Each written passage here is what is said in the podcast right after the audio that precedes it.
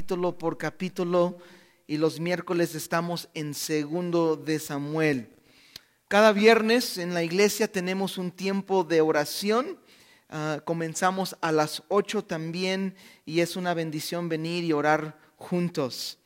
Eh, los hermanos que están en casa, eh, los que están viendo a través de, ah, del Facebook, de los, este, del de las redes sociales.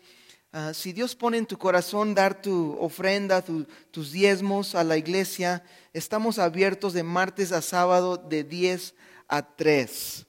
Ah, si gustan ah, adorar al Señor con lo que Él te ha dado, puedes venir a la iglesia entre 10 a 3, martes a sábado. muy bien, pues con eso, dale conmigo, abren sus Biblias a Marcos capítulo 11 y vamos a arrancar nuestro estudio, nuestro estudio el día de hoy en el Evangelio de Marcos, el capítulo 11. La semana pasada terminamos en el verso 19 y comenzamos nuestro estudio la semana pasada mirando un árbol, un, una higuera que daba una apariencia de fruto. Tenía hojas, pero no tenía nada de fruto. Y también miramos lo que hace Jesús enojar. Jesús entró al templo y cuando él vio todo el mercado, lo que estaban haciendo, lo que él vio cuando estaban usando la casa de Dios para lucrar para aprovechar del pueblo de Dios, dimos cuenta que Jesús se, se enojó. Y Jesús revolcó mesas y, y Jesús echó fuera todos. Y les decía a estos ladrones, Ustedes han convertido la casa de mi padre a una cueva de ladrones. Y Jesús habló acerca de la casa de Dios, que es una casa de oración para todas las naciones.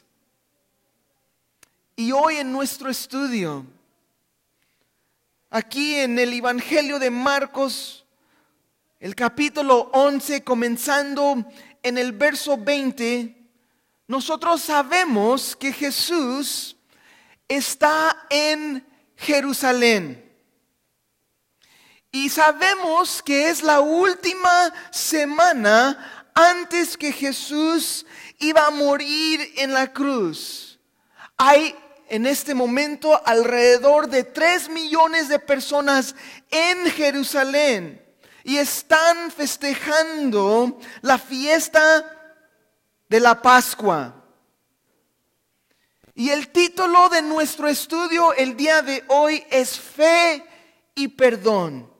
Vamos a platicar acerca de estos dos temas tan importantes, fe y perdón.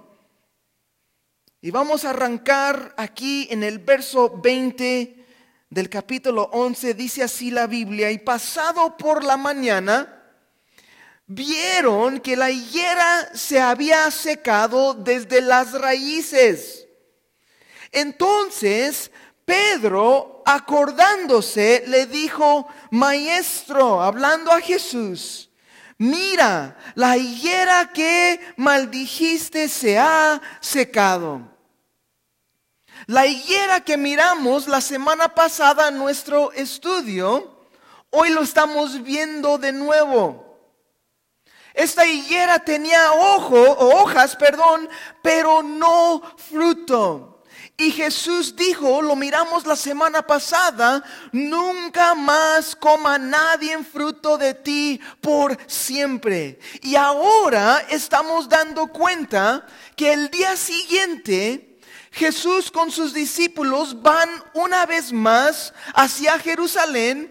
En el camino se vuelven a ver la higuera.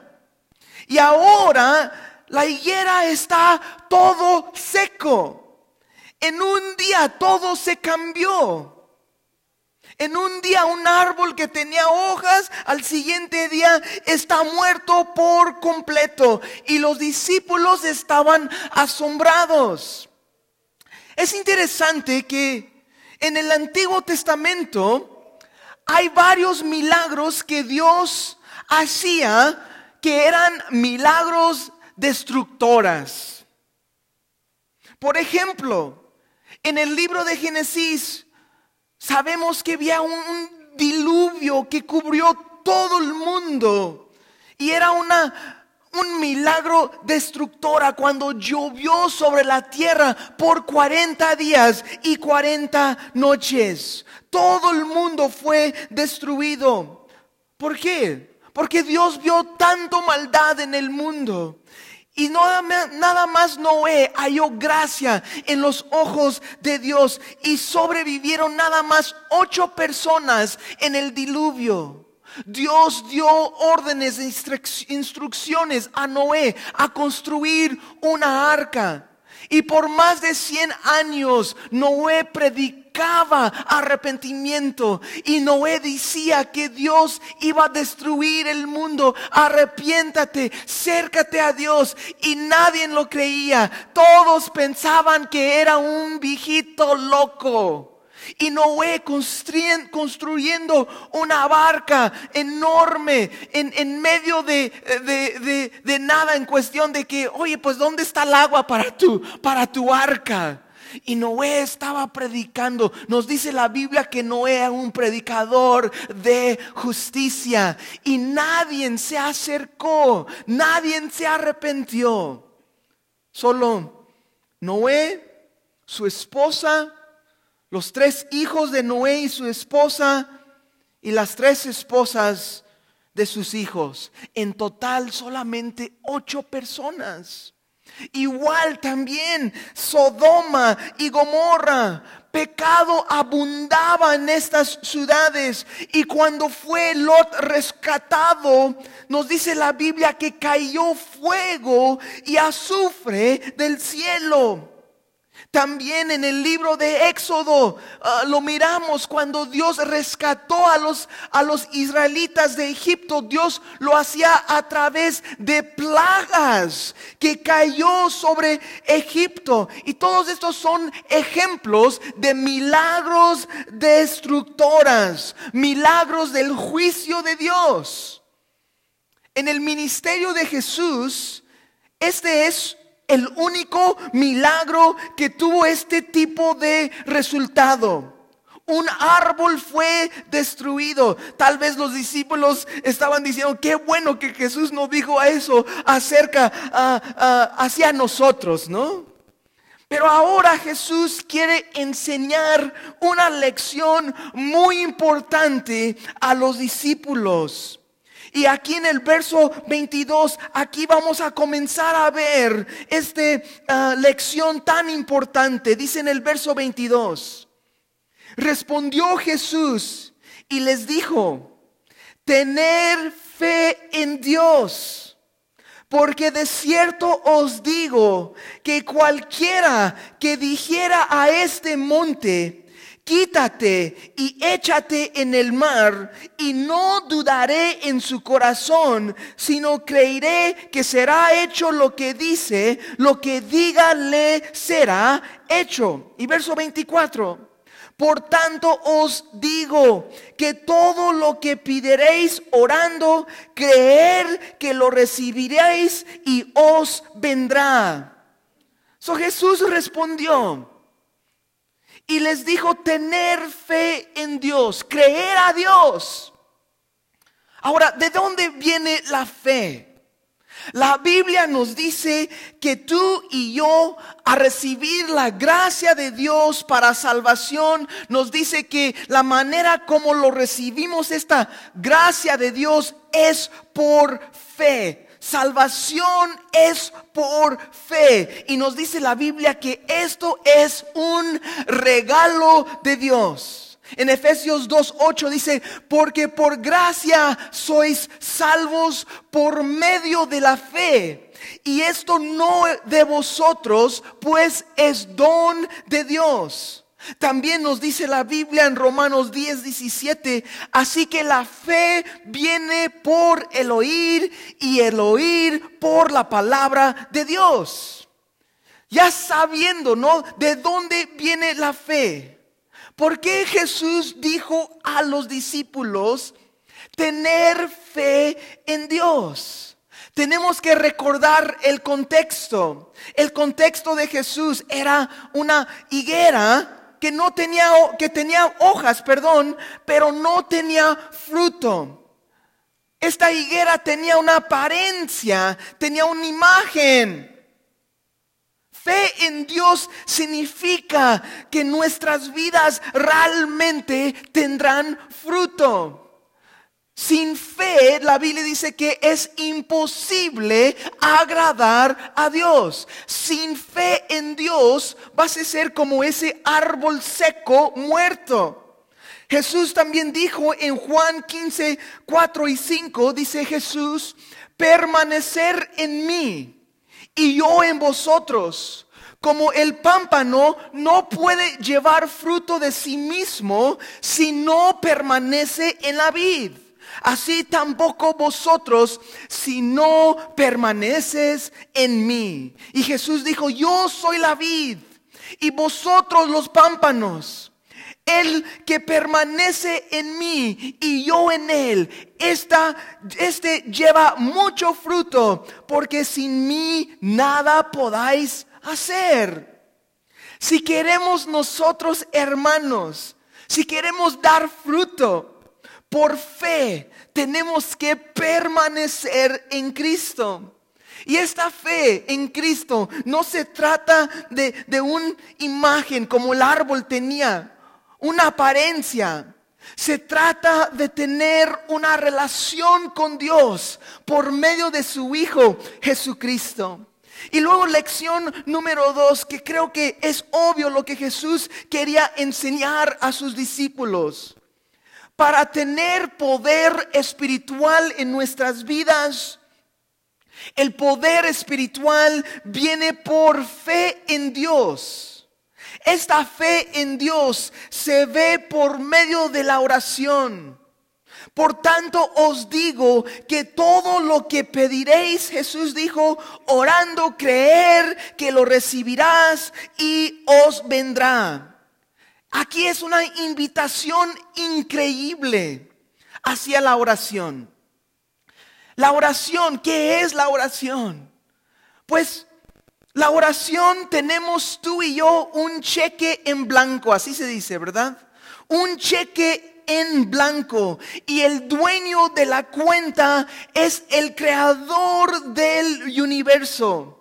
Jesús también dijo en Juan 14, 12 y 13, dijo, de cierto, de cierto os digo, el que cree en mí, las obras que yo hago, él también las hará. Y mayores que estas hará, porque yo voy a mi Padre.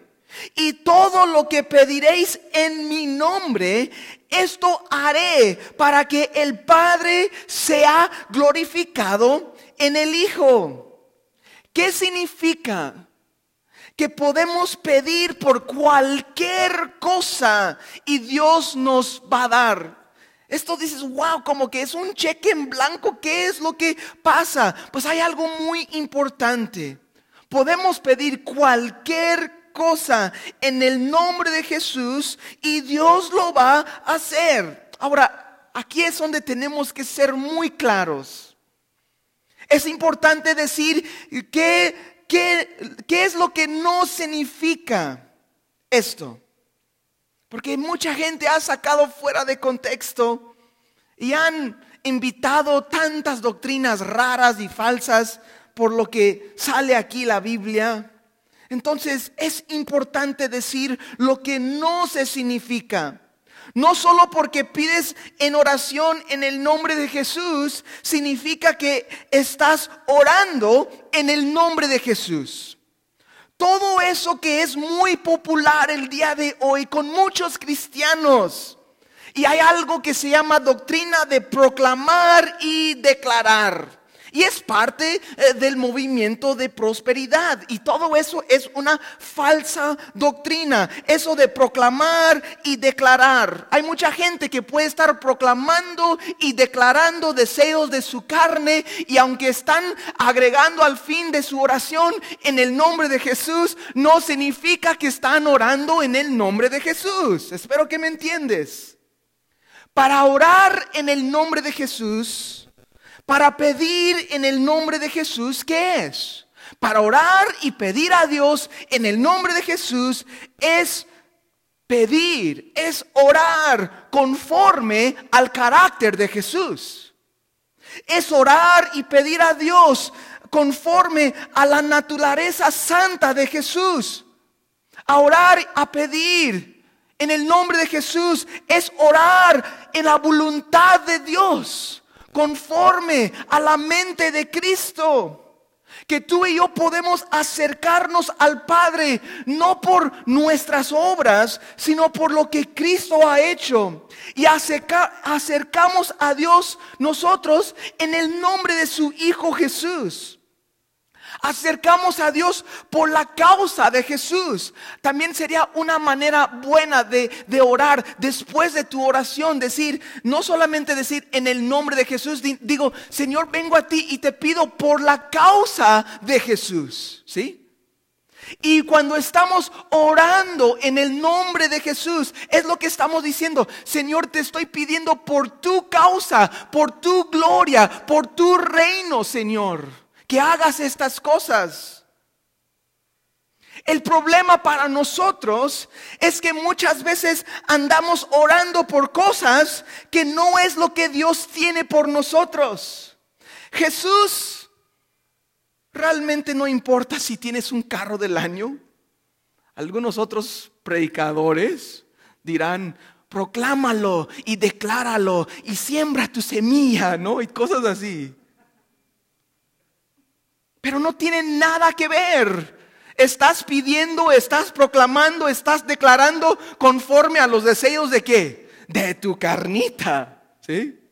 Y allí Dios dice, eso no es cuando venimos al Señor, cuando Dios dice, Dios va a hacer lo que lo pedimos a Él, conforme a su nombre. Cualquier cosa que tú y yo pedimos a Dios, conforme al nombre de Jesús, ¿no? Conforme a su voluntad, por la causa de Cristo, Dios, Él nos los va a dar. Dios, no importa si tienes un montón de lana, eso no es.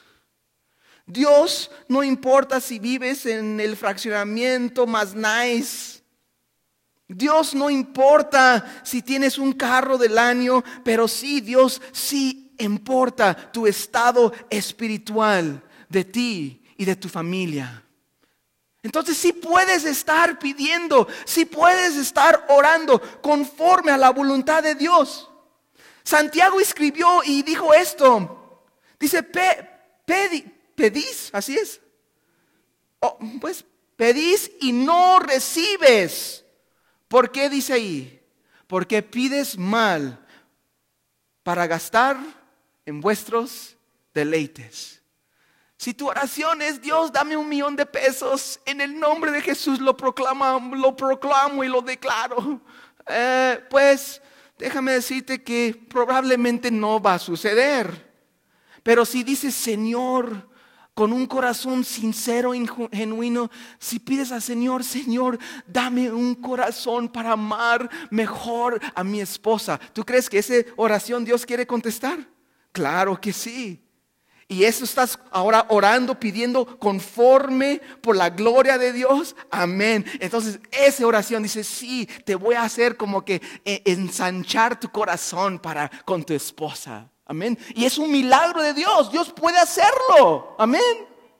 dile, Señor, mi, hijo, no sé qué pasa, Señor, por favor, te pido, Señor, mi, mi, hijo está distraído, hay tantas cosas en este mundo, Señor, quebrántalo, Señor, que Él puede venir a conocerte, que Él puede entregar su vida a ti, Señor, hazlo para tu gloria, para tu causa, Señor, para tu nombre.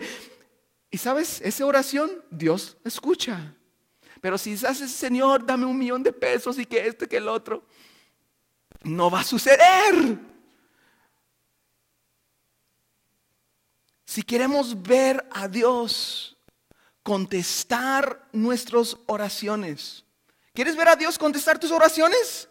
Amén, ¿verdad? Yo sí quiero. Yo sí quiero ver Dios obrar y contestar mis oraciones. ¿Sabes? Debemos orar en el nombre de Jesús, por la causa de Jesús. Si fuera Jesús orando a su Padre.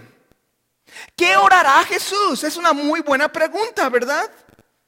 Aquí nos dice al final de Santiago 4.3, dice, pedis y no recibes porque pides mal para gastar en vuestros delites. Ahora pregúntate, ¿Cuál sería delites para Jesús? ¿Qué sería que, que, agrada a Jesús? Piensa en eso. Cuando estás orando, cuando estás acercando a Dios, cuando estás en tu cuarto, en tu, en tu este closet de oración, pidiendo al Señor, dile, Señor, ¿qué es lo que Jesús quiere? Y lo que Jesús quiere, quiero orar conforme a lo que Jesús quiere. Eso es orar en el nombre de Jesús. ¿Sí me explico?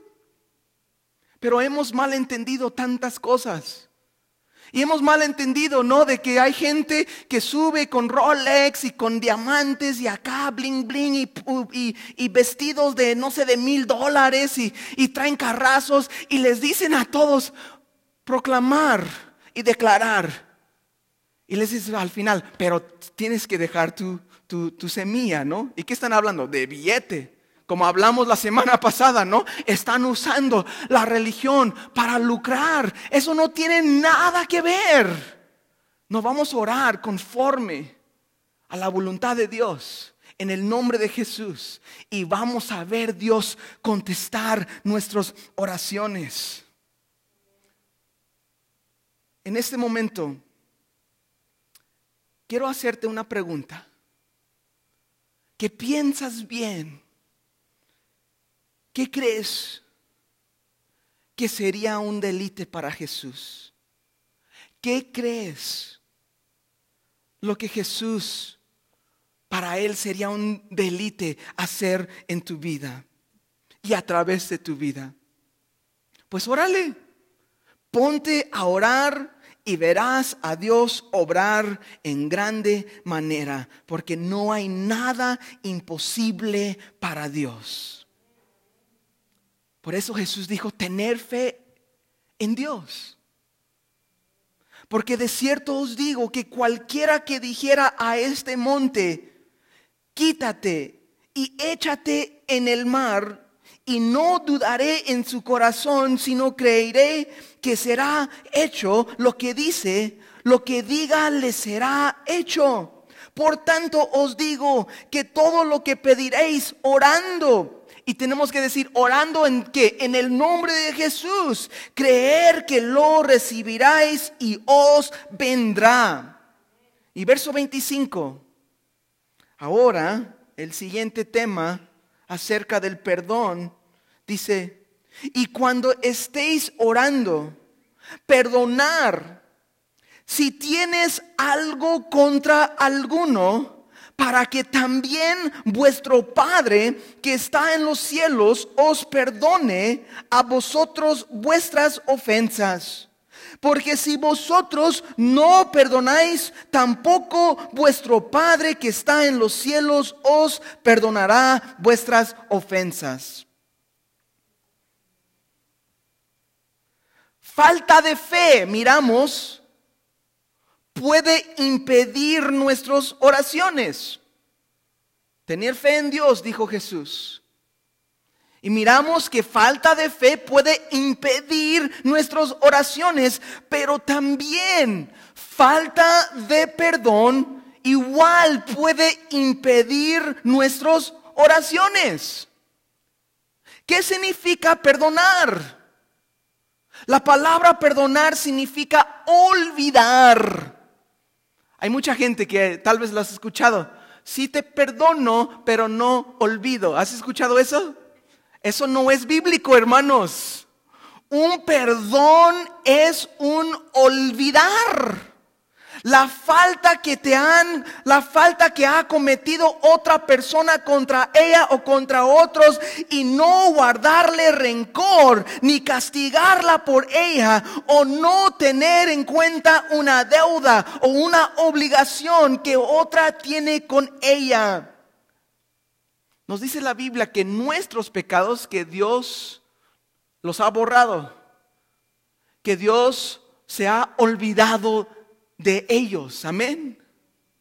Y nosotros a perdonar, tenemos que olvidar, tenemos que perdonar, dejar la falta que alguien más ha hecho en contra de nosotros, de no guardarle rincor, de no desearles mal.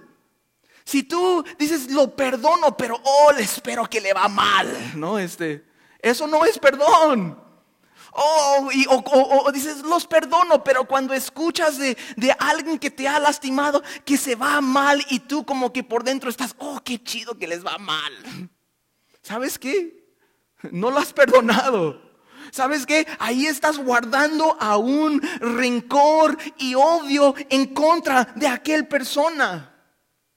Fe verdadera, lo acabamos de leer, puede mover montañas, dice Jesús puede mover montañas, fe verdadera. Jesús puede decir, échate. Jesús dijo al árbol, sécate. Y el siguiente día estaba totalmente muerto. Fe verdadera puede mover montañas y una de las montañas más grandes en el corazón del ser humano, ¿sabes lo que es? Se llama el falta de perdonar. O el falta de perdonar. Para muchos de nosotros sería más fácil decir a una montaña, échate para allá, que perdonar a alguien quien te ha ofendido. Eso, como dices, no puede ser, no puedo dejarlo. Tengo esto en contra de aquel persona y lo que me han hecho y cómo me han dañado y, y no lo quiero soltar. El perdón, hermanos, familia, el perdón es un milagro de Dios. Y el perdón primero en nuestras vidas personales. Yo he pecado en contra de, de Dios Santo y necesito su perdón, pero no hay nada que yo puedo hacer para ganar o merecer el perdón de Dios. Pero Dios en Cristo Jesús Cristo tomó mi lugar. Y Dios, el Padre, me da perdón basado en la obra de su Hijo Jesucristo, en morir por mí en la cruz. Y por fe recibo la gracia de Dios, este favor no merecido de Dios que es dado a nosotros en su Hijo Jesucristo. Pero con este mismo fe, también dice la Biblia que puedo perdonar a aquellos que me han lastimado, que puedo perdonar a aquellos que me han dañado.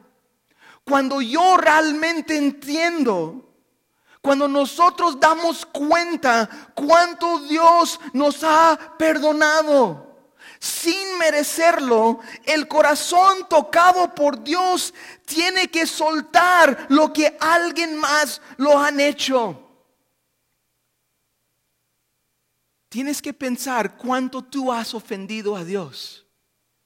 Tienes que pensar qué tan mal has sido tú. Tienes que pensar que Cristo murió por tus pecados. Y cuando tú y yo damos cuenta cuánto Dios ha hecho por nosotros, ¿quién soy yo para ahora guardar rincor, para ahora guardar eh, eh, enojo en contra de alguien más, aunque el dolor ha sido muy difícil? Sabes, tengo que decirte que el diablo no quiere que seas libre. El diablo no quiere que seas libre de odio y rencor. Él quiere que vives el resto de tu vida así. Porque Él sabe que serías muy limitado en tu servicio para con Dios. Y tristemente el día de hoy hay muchos cristianos llenos de odio y de rincor. Y a veces nosotros pensamos, si le perdonamos a la persona que, que nos ofendió, que vamos a dejarlos libres y no lo podemos hacer. Pero la verdad es la persona que queda libre es uno mismo.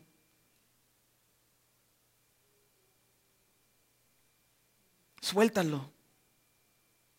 Perdonar. Olvidar. Yo creo que cada uno de nosotros tenemos una historia en nuestras vidas. Tenemos una historia de dolor. Tenemos una historia de sufrimiento. Y es muy triste que las personas que más amamos resultan ser las personas que más nos lastimen.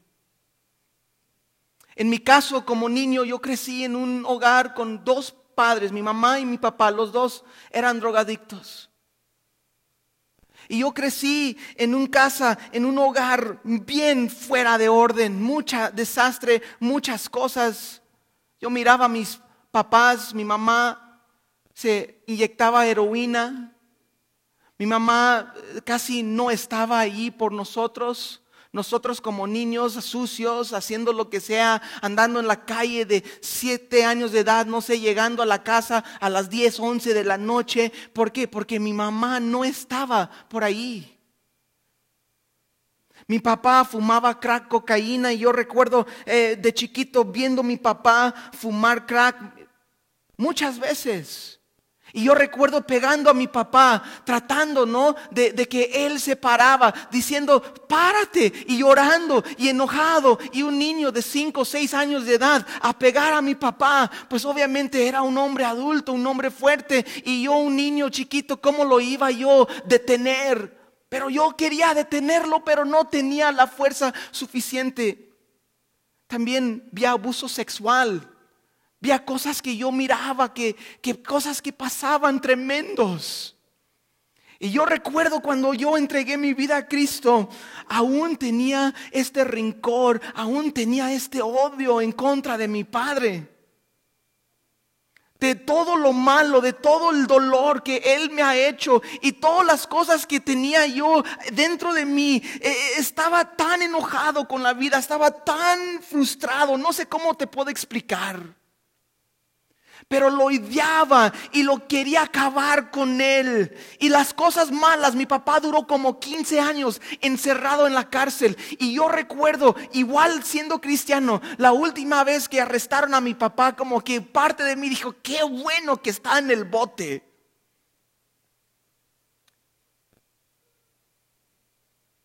Y tengo que decirte, para perdonar a mi papá no ha sido fácil. Y tengo que decirte que todavía batallo. Tengo que decirte, a vez en cuando regresan los pensamientos y regresa esas cosas como de, dolor y de sufrimiento y de lo que viví como niño. Y, y todo eso a veces regresa a mi mente y como que me comienzo a llenar con coraje. Me comienzo a volver a llenar con odio. Pero luego Dios me vuelve a llamar, a recordar lo que Él ha hecho por mí. Y me vuelve a llamar a decir, yo morí por tus pecados. Y si yo, la verdad, todo lo que hizo mi padre, todas las cosas que pasó con mis papás, el dolor y el sufrimiento en mi vida, también de muy joven de edad, yo también de muy joven comencé a dañar y lastimar a muchas otras personas. Y solamente mi papá no es el culpable. También yo soy culpable. Y tengo que decirte, en tu vida el día de hoy, tal vez tú tienes un odio, tal vez hay un enojo en tu corazón, tal vez hay alguien de tu propia familia que te ha lastimado, que te ha dañado, que te ha transeado. No sé. No sé qué es lo que ha pasado en tu vida, pero tengo que decirte, igual tú has lastimado a otros. Igual tú no eres inocente. Igual tú tienes una culpa ante Dios y has pecado en contra de Dios. Pero Dios en Cristo Jesús te ha perdonado. Y por eso Jesús dijo tener fe en Dios fe para mover montañas, pero fe para quitar esa piedra de corazón y darte un corazón de carne, un corazón que puede amar a aquel o aquella que te ha lastimado. Dios lo puede hacer, no hay nada imposible para Dios. ¿Tú crees que Dios quiere que tú perdonas? Si estamos orando conforme a la voluntad de Dios, si estamos orando en el nombre de Jesús, si tú tienes alguien hoy en tu vida que no has querido soltarlo, que si tú has si tú tienes alguien en tu vida el día de hoy que estás enojado, estás lleno de rencor, si tú oras en el nombre de Jesús, te prometo que la voluntad de Dios es perdonarlo. Que tú lo perdones nos dice así la Biblia para cerrar hoy nuestro estudio. Aquí dice, ¿qué dijo Jesús aquí? Dice, y cuando estéis orando, cuando estás orando, perdonar si tienes algo contra alguno. Y a veces, como yo en mi caso, lo tengo que volver a hacer porque yo conozco, yo aparte de Dios, esos pensamientos y esas cosas vuelven y tengo que soltarlo. Lo ha tenido como que en mi oración pedir perdón y perdonar y soltar a personas que me han ofendido muchas veces. No solamente que lo ha hecho una vez significa que jamás vuelve, vuelve. Porque somos seres humanos. Tal vez el día de hoy dices, sí, lo perdona aquella persona, pero tal vez en un mes vuelven a hacer algo y como que se... Pero tú tienes que volver a perdonar.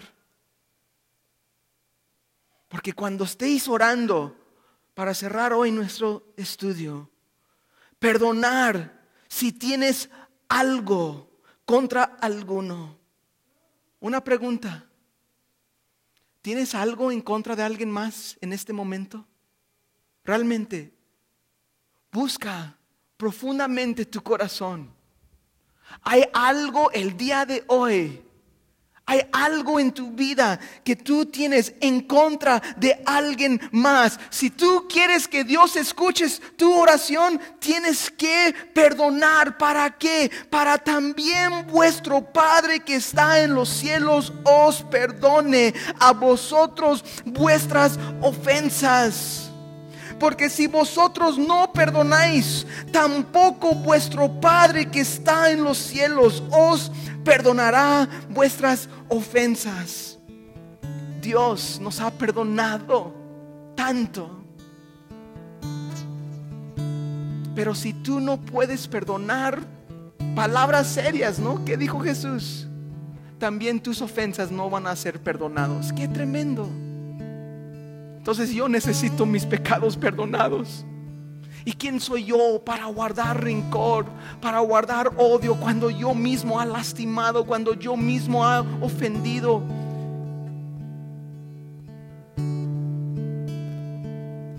El día de hoy, tú puedes, el día de hoy, tú puedes salir de aquí libre.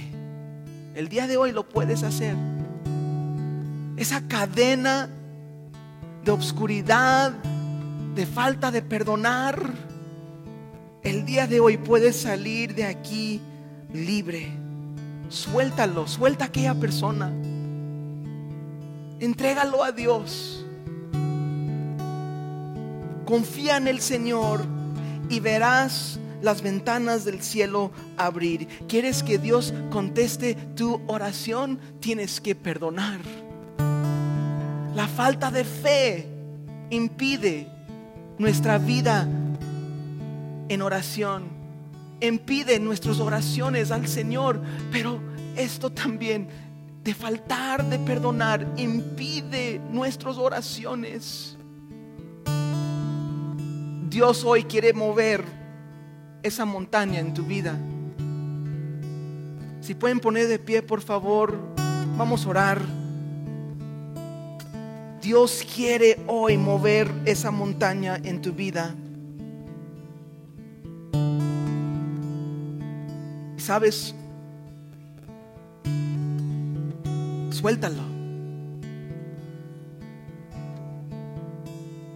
Tal vez es con tu esposo. Tal vez es con tu esposa.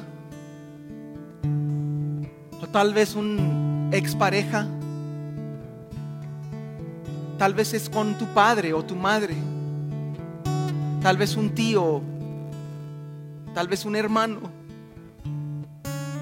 Tal vez alguien que un día era tu amigo y te, te traicionó y te lastimó. Yo no sé, pero Dios sabe exactamente lo que hay en tu corazón. Ahorita, a orar, Jesús dijo, cuando estamos orando, la palabra de Jesús dijo, si hay algo que tú tienes en contra de alguien más, ¿hay alguien hoy en tu vida? Hay alguien, puede estar a un lado tuyo en este momento, yo no sé. Pero tú y yo podemos soltarlo es un milagro el perdón de Dios, porque en mí, en mi fuerza, yo no lo puedo hacer. En mí, en mi fuerza, yo quiero mantener ese rincón, yo quiero guardar ese odio y yo pienso en mi carne como que algo pasa a esa persona cuando yo tengo odio y rincón, como que le, voy le va a ir mal, pero la verdad es que uno le va mal. Y la persona que va a quedar libre eres tú el día de hoy. Suéltalo y confía en Dios y verás las ventanas del cielo abrir sobre tu vida. Amén. Vamos a orar, Señor.